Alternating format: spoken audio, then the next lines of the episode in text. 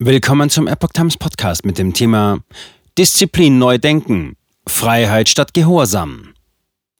Ein Artikel von Johann Holmsäter vom 15. Mai 2023. Tun Sie immer, was andere von Ihnen verlangen? Gehorsam und diszipliniert? Vielleicht ist es an der Zeit, Disziplin auf eine neue Art und Weise zu betrachten, als die größte aller Freiheiten. Disziplin. Denken Sie dabei an Gehorsam, Zwang und gerade Linien? Das war einmal. Heute geht es um Freiheit. Die Freiheit zu tun, was man will und wann man es will. Aber Disziplin ist auch Freiheit. Vielleicht die größte Freiheit. In diesem Sinn ist Disziplin keineswegs altmodisch. Sie ist wieder da, aber mit einer neuen und attraktiveren Bedeutung. Heute geht es nicht mehr darum, das zu tun, was einem gesagt wird, sondern darum, diszipliniert das zu tun, was man will. Etwas diszipliniert zu tun, weil man es will, ist also Freiheit, vielleicht die größte Freiheit. Das spiegelt sich auch in der Gesellschaft, die das Wort Disziplin wieder öfter erwähnt, ohne es mit militärischen Übungen zu assoziieren, sondern eher mit Freude. Disziplin im Alltag? Wo und wann Disziplin beginnt, ist jedem selbst überlassen. Eine Bekannte sagte kürzlich, Wohlbefinden ist eine Frage der Disziplin. Wie passt das zusammen? Manch einer meditiert am Morgen, ein anderer hört klassische Musik am Abend. Beides hilft, zur Ruhe zu kommen. So kann Disziplin, die bewusste Entscheidung, etwas regelmäßig zu tun, auch zur Entspannung beitragen oder beim In sich gehen helfen. Disziplin ist notwendig, wenn man auf einen gesünderen Körper hinarbeitet, aber auch für eine bessere Konzentration. Jeder Mensch hat eine Gabe, erklärte meine Bekannte weiter. Meine Gabe ist das Schreiben und um sie zu nutzen, brauche ich Disziplin. Ich brauche die Disziplin, mich um meinen Körper zu kümmern und die Disziplin, morgens aufzustehen, weil ich weiß, dass mein ganzes Ich, all meine Zellen morgens am besten funktionieren. Wenn man Liebe für seine Gabe empfindet, fällt einem die Disziplin leichter. Ein anderer Bekannter hat viele Jahre in Japan gelebt und ist von den dortigen Teezeremonien fasziniert. Er war beeindruckt davon, wie diszipliniert die Menschen ein langes, von Regeln bestimmtes Ritual praktizierten. Es ist nicht die Form selbst, die wichtig ist. Es ist die Haltung, die man hat, wenn man sie praktiziert.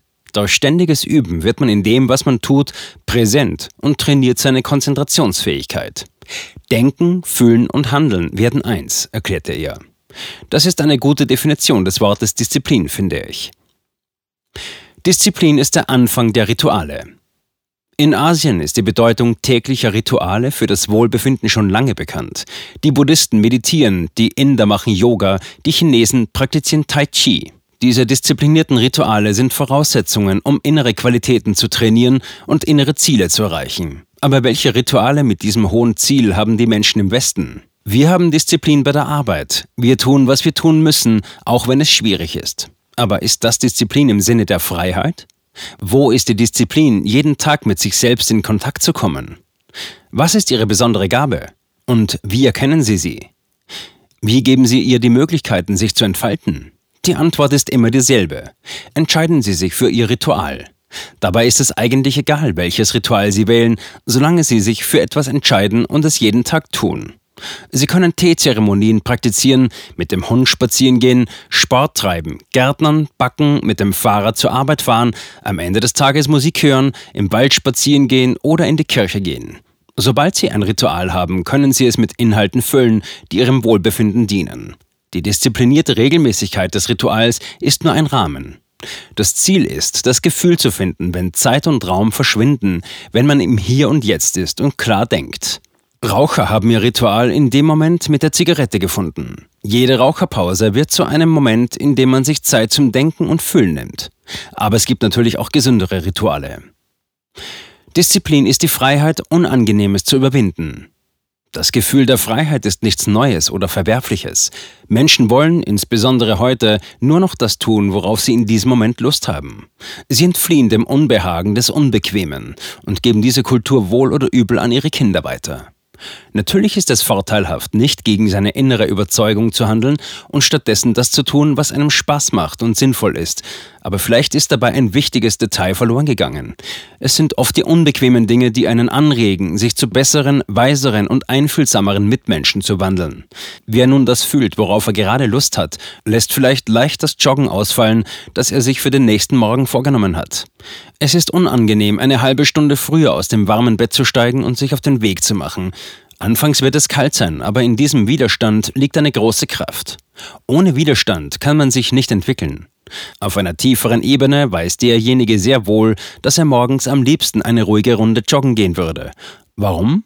Danach geht es ihm besser, wenn er einen Moment für sich hat, wenn er Zeit hatte, über den Tag nachzudenken, sich mit seinem Körper zu verbinden und die Morgenluft zu atmen. Das Tolle an guten Ritualen ist, dass sie automatisch zu anderen guten Ritualen führen. Wenn man eine gute Gewohnheit hinzufügt, wird sie nach einer Weile zum Automatismus. Das war eine der Botschaften, die bei meinen Kollegen und Mitmenschen wirklich ankam. Die Leute entdeckten, dass das stimmt. Das Wie entscheidet. Wenn ich lerne, jeden Tag rauszugehen und zu laufen, auch wenn es ein bisschen anstrengend ist, überträgt sich diese Einstellung auf andere Bereiche. Ich lerne, wichtige Dinge nicht zu ignorieren, auch wenn sie unangenehm sind. Nach und nach habe ich verschiedene Aspekte meines Lebens diszipliniert. Wann und was ich esse, wie ich mich mit Familie und Freunden umgebe, wann ich ins Bett gehe und wann ich Nein sage, weil ich es muss. Wenn Sie sich jeden Morgen mit dem Timer in der Hand durch eine strenge Trainingsrunde quälen, anstatt Ihren Geist zu öffnen, werden Ihre Emotionen unterdrückt. Es besteht die Gefahr, dass man so diszipliniert ist, dass man nie aufgibt. Manche Menschen meiden jede Form von Disziplin, andere haben zu viel davon.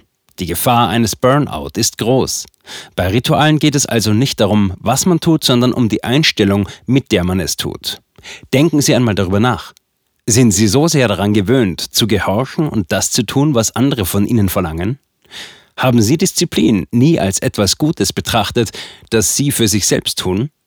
Sind Sie es nicht gewöhnt, Ihrem Herzen und Ihrer Freude zu gehorchen? Dann ist es vielleicht an der Zeit, Disziplin auf eine neue Art und Weise zu betrachten, nämlich als die größte aller Freiheiten. Dieser Artikel erschien im Original bei der Epoch Times Schweden.